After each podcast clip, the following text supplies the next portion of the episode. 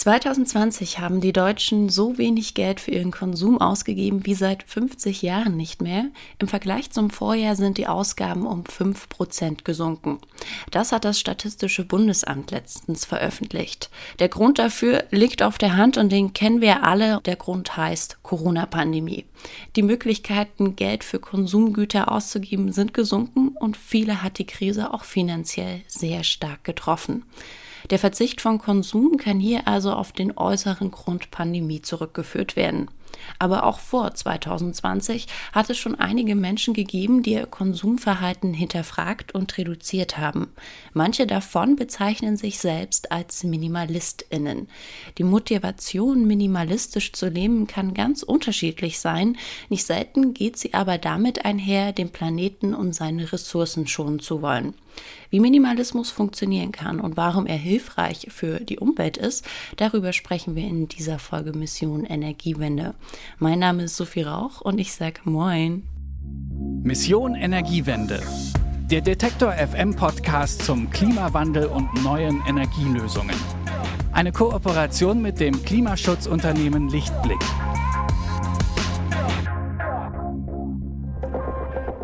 Bitte widmen Sie Ihre Aufmerksamkeit unserem Werbepartner.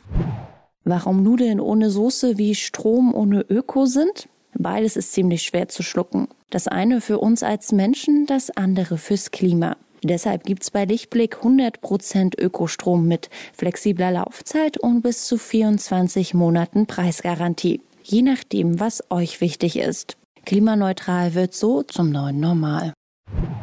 Wir leben nun mal in einem kapitalistischen System, das ständig irgendwie und irgendwo zum Kaufen anregt und ich würde euch anlügen, wenn ich jetzt sagen würde, dass ich nicht der ein oder anderen Werbung auf Instagram auch schon mal gefolgt bin. Minimalistinnen aber lassen sich nicht mehr von solchen Dingen verführen. Bei ihnen ist weniger mehr, jedenfalls materialistisch gesehen. Meine Kollegin Alina Heinert hat sich mit dem Thema mal genauer beschäftigt und mit ihr spreche ich jetzt am Telefon. Hallo Alina. Hallo Sophie. Minimalismus hängt ja auch ganz stark mit geringen Konsum von Dingen zusammen. Bevor wir jetzt genauer auf das Thema Minimalismus an sich zu sprechen kommen, würde mich erstmal interessieren, Alina, was unser Konsum umwelttechnisch überhaupt ausmacht. Also, dass ein hoher Konsum zu einem hohen Verbrauch an Ressourcen führt, ist, glaube ich, für alle irgendwo logisch. Aber lässt sich auch sagen, wie stark unser Konsum die Umwelt tatsächlich belastet? Also was ganz gut nachzuvollziehen ist tatsächlich, ist, wie viel CO2 deutsche BürgerInnen durchschnittlich produzieren und wie viel die Produktion von Konsumgütern hier ausmacht. Und zwar werden laut dem Umweltbundesamt von 100 Prozent CO2, die eine Bürgerin durchschnittlich im Jahr produziert, 38 Prozent durch den Kauf von Konsumgütern produziert. Und das ist tatsächlich auch ein großer Anteil, weil wenn wir uns jetzt die Mobilität zum Beispiel angucken, die macht 19 Prozent aus und ist damit der zweitgrößte Anteil. Natürlich ist das auch von Person zu Person unterschiedlich und es handelt sich hier, wie gesagt, auch nur um einen Durchschnittswert. Und äh, Alina, wenn wir jetzt wegkommen wollen von diesem Durchschnittswert und dahin kommen, was du und ich, wir alle privat und persönlich so an CO2 produzieren mit unserem Lebensstil, gibt es da auch eine Möglichkeit, das irgendwie rauszufinden? Ja, also es gibt einen sogenannten CO2-Rechner auch vom Umweltbundesamt und der rechnet einem aus, wie viel Tonnen CO2 man bei seinem eigenen Lebensstil so ungefähr im Jahr produziert. Und wenn wir uns da jetzt auch mal die durchschnittliche deutsche Person angucken, dann erzeugt die durch den Kauf von Konsumgütern so rund 3,8 Tonnen CO2. Und wenn ihr jetzt wissen wollt, wie viel CO2 ihr durch euren Konsum produziert, dann probiert doch einfach mal den Rechner aus. Dann gibt es da auf jeden Fall Klarheit. Oder ihr probiert es minimalistisch und bleibt jetzt hier einfach dran.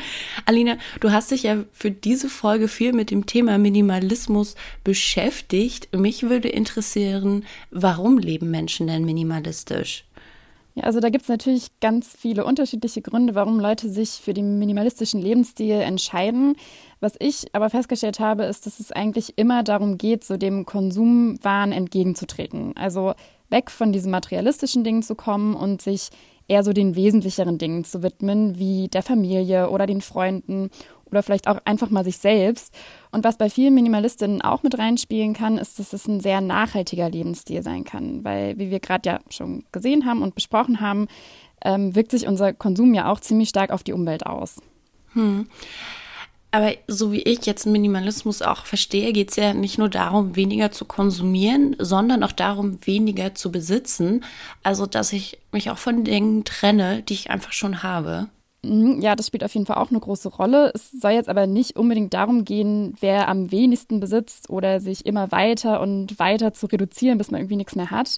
Also es gibt natürlich auch MinimalistInnen, die besitzen nur so rund 50 Dinge und leben aus ihrem Koffer raus. Aber es geht eher darum, hier nur das zu besitzen, was man wirklich braucht, um glücklich zu sein. Und das kann natürlich von Person zu Person sehr unterschiedlich ausfallen. Für manche ist es der Koffer mit nur 50 Dingen. Die nächste Person, die lebt dann vielleicht aus dem Van heraus. Wieder eine andere besitzt eher wenig, lebt aber in der Wohnung. Und andere haben sich dann das Tiny House irgendwie zum neuen Heim gemacht. Also dieses eine Konzept von Minimalismus, wie man es irgendwie machen muss, das gibt es nicht so wirklich. Was aber für alle Minimalistinnen dazugehört, ist, sich von Gegenständen auch zu trennen, wie du es gerade schon gesagt hast, und den Konsum, wie gesagt, stark zu reduzieren. Wie viele Gegenstände das dann am Ende sind, die man dann noch besitzt, das ist aber nicht genau festgelegt. Hm. Und genau dieser wenige Konsum wirkt sich dann ja auch positiv auf die Umwelt aus. Soweit erstmal logisch. Aber wie kann jetzt konkret Minimalismus auch einen positiven und nachhaltigen Beitrag für die Umwelt leisten, Alina? Ja, darüber habe ich mit Michael Geuse gesprochen. Der ist für die Deutsche Umweltstiftung tätig und war da auch für die Öffentlichkeitskampagne Schluss mit unbedachten Konsum verantwortlich.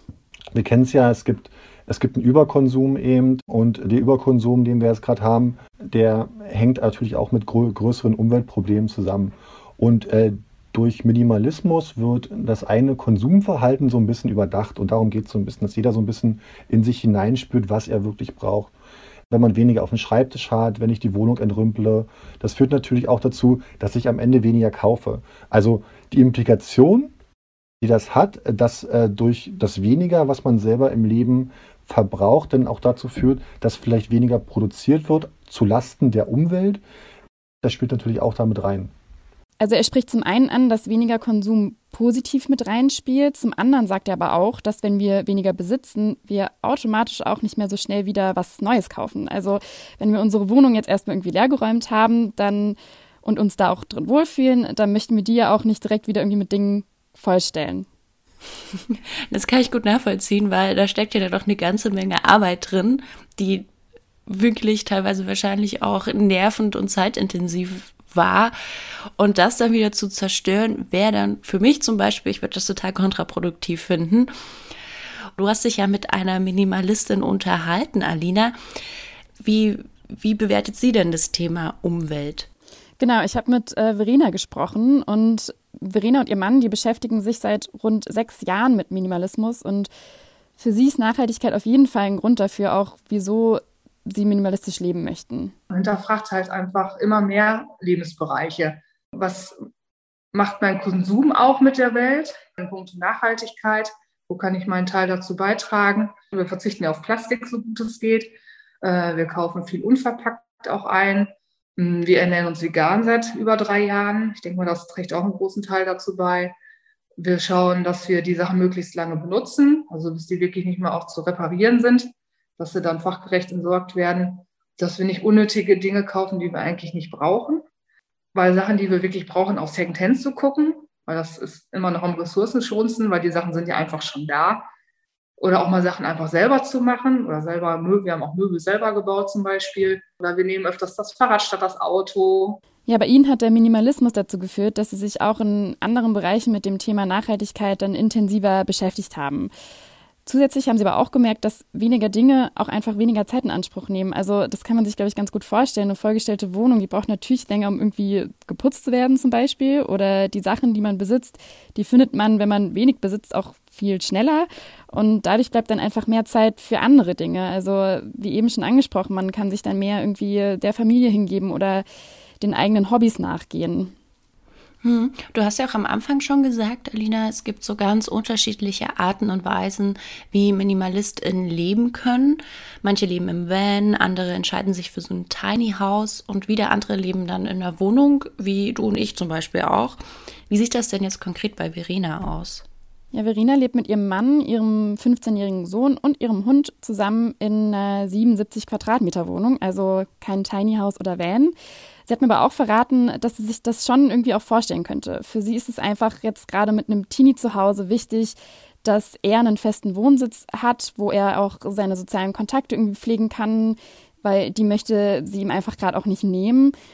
Aber in Zukunft wäre das schon auch eine Option für sie, sich nochmal zu verkleinern und das ist durchaus auch immer wieder Thema bei denen zu Hause. Hm. Und äh, hat sie mit dir auch darüber gesprochen, was so das Vorteilhafte ist, wenn man jetzt zum Beispiel die eigene Wohnfläche reduziert? Ja, also für MinimalistInnen bedeutet das ja zum einen weniger Möglichkeiten zu haben, sich den Raum auch vorzustellen. Also es kann wie so eine Art, wie so eine Art Selbstschutz auch sein, sag ich mal. Zum anderen äh, benötigt man durch weniger Dinge ja auch automatisch einfach weniger Platz. Also klar, es gibt Leute, die mögen das vielleicht auch, einen riesigen Raum zu haben, in dem nichts drinsteht, aber ich glaube, für viele wirkt das auch eher so ein bisschen ungemütlich. Äh, außerdem werden natürlich auch weniger Ressourcen benötigt, um den Raum zum Beispiel zu heizen. Und das wirkt sich dann wieder positiv auf die Umwelt aus. Und ähm, Michael Golze hat neben dem Konzept wie den Tiny Houses auch noch andere Ideen, wie der Wohnraum gut reduziert werden kann. Tiny House ist ein Ansatz. Das heißt, man hat halt äh, ein, kleinen Wohn-, ein kleines Wohnkonzept und schränkt dadurch die Fläche pro Person ein. Sowas kann man natürlich auch anders lösen. Ne? Also indem man viel mehr Wohngemeinschaften vielleicht fördert. Also altengerechte WGs zum Beispiel. Das machen heute junge Menschen, wenn sie Studenten sind, entleben sie in WGs. Später, äh, wenn sie mehr verdienen, denn drei, vier Zimmerwohnungen, wo sie vielleicht zu zweit oder alleine sogar wohnen. Ja, also den Wohnraum miteinander teilen, das kann auch ein Konzept sein, um seine Wohnfläche zu verringern. Das muss man aber natürlich auch wollen und das ist definitiv auch nichts für jeden. Hm. Du hast ja erzählt, Alina, dass Verena jetzt mit ihrem Mann, ihrem Sohn, ihrem Hund quasi zu dritt plus ein Tier in einer Wohnung leben. Ähm, da finde ich es ja ganz spannend, wie die kleine Familie quasi jetzt dazu gekommen ist, minimalistisch zu leben. Ja, das ist auch tatsächlich eine ganz spannende Geschichte. Und zwar hat das alles mit einer ganz simplen Kelleraufräumaktion begonnen. Der war nicht unbedingt unordentlich, aber der war einfach voll. Also gesagt, okay, wofür hebt man das eigentlich auf? Das liegt jetzt sieben Jahre im Keller und wir haben es in der Zeit nicht einmal benutzt. Und dann sind wir so angefangen, die Sachen auszumisten, haben vieles verschenkt, gespendet und nur ein paar Sachen auch verkauft. Ja, und dann wurde der Keller irgendwie immer leerer, weil das einfach so ein schönes, befreiendes Gefühl war, sich auch mal von diesem ganzen alten Zeug zu lösen, was man halt so lange mit sich rumschleppte. Dann wurden die Schränke in der Wohnung irgendwann immer leerer. Und ja, mittlerweile haben wir wirklich nur noch Dinge, die wir benutzen und auch gerne mögen. Also wir sind einfach ganz normal mit Ausmisten angefangen. Den Begriff Minimalismus kannte ich gar nicht. Mhm. Den habe ich, glaube ich, erst anderthalb oder zwei Jahre später zufällig entdeckt. Eigentlich war ich nur auf der Suche, äh, wie kann ich die Sachen am besten loswerden. Da hatte ich irgendwie mal was äh, gesucht im Internet und bin immer wieder auf diesen Begriff Minimalismus gestoßen. Und dann habe ich dann irgendwann mal gelesen, worum es sich dabei überhaupt handelt. Ja, und dann hatte mich das Minimalismus-Fieber gepackt. dann taucht man immer weiter ein in diese ganzen ähm, Gedenk Gedankengänge auch, die zum Minimalismus halt auch gehören und äh, was brauche ich wirklich im Leben, was macht mich glücklich. Und ja, dann habe ich da viel auf Blogs gelesen, habe Reportagen geguckt, Bücher gelesen und irgendwie hat uns das dann auch nicht mehr losgelassen. Ja, und dann haben die Dinge so ihren Lauf genommen und sie haben ihre Wohnung komplett entrümpelt und sich dem ja, minimalistischen Lebensstil immer mehr irgendwie hingegeben. Mhm. Das finde ich auch auf eine Art und Weise total mutig, weil ich habe jedes Mal, wenn ich irgendwas entrümple, immer so diese Angst, okay, ich hau jetzt irgendwas weg, was ich später verzweifelt suche und mir da denke, so verdammt, warum habe ich das weggeworfen? Also, dass man die Gefahr läuft, Dinge abzugeben, die man dann vielleicht doch später gebrauchen kann. Hm. Ja, ich glaube, das ist auch ähm, eine natürliche Angst ähm, und das kann mit Sicherheit auch irgendwie passieren. Aber Verena hat gesagt, dass es bei ihr wirklich irgendwie noch nie dazu gekommen sei. Und das, obwohl sie mit ihrer Familie insgesamt nur noch 780 Dinge besitzt, was wirklich wenig ist, wenn man sich überlegt, dass der Durchschnittseuropäer oder die Durchschnittseuropäerin ungefähr 10.000 Dinge besitzen soll. Oh, ich, also ich muss auch sagen, bei den Zahlen, ich finde 10.000 Dinge total viel, aber wenn ich mich jetzt hier alleine in meinem Zimmer umschaue, denke ich mir, ja, I see, aber so 780 Dinge für drei Personen plus Hund finde ich dann auch wirklich eine krasse Umstellung. Und dann ist ja nicht nur so zwei erwachsene Menschen, sondern mittendrin ist halt noch ein Teenager, der wahrscheinlich auch irgendwie gern was besitzen möchte. Ich würde jetzt so von meiner Einschätzung sagen, dass ich das für eine Familie schon irgendwie sehr extrem finde. Mhm. Ja, also die Videos, die Verena auf ihrem YouTube-Kanal Minimalistik veröffentlicht, die bezeichnet sie selbst auch als extrem Minimalismus, ähm, genau aus dem Grund. Also ich meine, es geht natürlich auch immer noch extremer. Wie gesagt, die Menschen, die aus dem Rucksack leben, die gibt's auch. Aber ja, für eine Familie ist es auf jeden Fall eine extreme Verkleinerung. Was ihren Sohn angeht, den haben sie eigentlich immer auch außen vor gelassen und wollten den auch zu nichts drängen. Das hat sich dann aber mehr oder weniger auch natürlich dahin entwickelt, dass er sich ja auch immer weiter reduziert hat er war dann irgendwann so, ähm, dass er sagte, ich möchte gerne einen eigenen Laptop und ja, Taschengeld reichte dann nicht, was er gespart hatte und ah, Mama, kannst du vielleicht was für mich verkaufen? Ich sag, ja klar. Und ähm, dann fand er das irgendwann so toll, ja, dass die Kisten dann irgendwann leer waren, dann war das Regal leer. Und äh, wie gesagt, er ist jetzt bald 15, Spielzeug ist weg, Bücher sind auch nur noch wenige. Wir nutzen häufig den Büchereiausweis. Da hat er dann immer Bücher, die ihn dann halt auch gerade interessieren und zu seinem Alter entsprechend sind. Also es scheint tatsächlich auch mit Kind ganz gut zu funktionieren, minimalistisch zu leben. Verenas Sohn ist aber auch mittlerweile 15 und hat überhaupt irgendwie kein Spielzeug mehr. Und ja, wie gesagt, das hat sich bei ihm auch erst in letzter Zeit entwickelt. Ja, aber ich finde es ja ganz schön, dass es sich, das dann einfach so eine natürliche Entwicklung ist und die zwei da auch gar nicht so sehr darauf drängen. Also das klingt ja nach einem gut durchdachten Konzept auf freier, freiwilliger Basis. Ähm, wenn man sich jetzt aber so reduziert und nur so wenige Dinge besitzt, äh, wie sieht es denn da mit Erinnerungsstücken aus, Alina? Haben die da noch Platz? Also ich glaube, das ist halt so ein Punkt, den ich mir auch irgendwie schwer vorstelle. Also manche haben ja quasi für mich nicht mehr diesen materiellen Wert, sondern eher so diesen sentimentalen Wert. Ähm, muss man sich dann davon auch irgendwo trennen oder kann man die auch behalten? ähm, ja, das ist vor allem spannend, weil MinimalistInnen die Dinge ja auch irgendwie dafür da sein sollen, um sie zu nutzen. Also äh, man möchte sich ja eigentlich so von den unnötigen, unpraktischen Sachen trennen. Ja, und da ist es am besten, wenn man Erinnerungsstücke hat, die irgendwie auch noch einen ja praktisch irgendwie genutzt werden können. Das äh, hat natürlich auch nicht jeder. Aber bei Verena ist es zum Beispiel so, dass sie einen Kaffeefilter von der Oma irgendwie noch hat, der sie an sie erinnert und auch jeden Tag eingesetzt werden kann. Das ist natürlich dann äh, ja perfekt, sag ich mal. Für andere Dinge aber hat sie auch noch einen ganz guten Tipp, wie ich finde. Man kann die Sachen auch fotografieren. Das hilft auch viel, die Dinge loszulassen, weil die Emotionen bleiben ja dann trotzdem noch. Also ähm, wir verbinden halt mit diesen Dingen viel Emotionen und dadurch fällt uns das ja auch so schwer, diese Dinge loszulassen. Die Emotionen, die bleiben ja trotzdem, ob die Dinge jetzt im Schrank verstauben oder nicht. Und da hilft das oft, wenn man dann einfach dieses Foto hat, sich an dieses Teil erinnert und dann kommen die Emotionen ja ganz automatisch auch wieder hoch. Ja, sie sagt aber auch, dass es jetzt, also äh, zu deiner Anfangsfrage nochmal, dass es jetzt nicht darum gehen soll, unbedingt emotionale Dinge irgendwie loswerden zu müssen. Also wenn man da einen ähm, an was sehr hängt, dann macht das wahrscheinlich wenig Sinn, das dann auch irgendwie wegzugeben. Es kann ähm, zum Beispiel da auch gut funktionieren, wenn man sich so eine kleine Kiste vielleicht macht, in der man dann so ein paar Sachen drin sammelt, die man auf jeden Fall behalten möchte und nicht weggeben möchte. Mhm. Das ist auf jeden Fall ein guter Tipp, äh, so eine Kiste. Das habe ich auch schon immer mal überlegt, mir so eine Kiste mit Erinnerungen zu machen.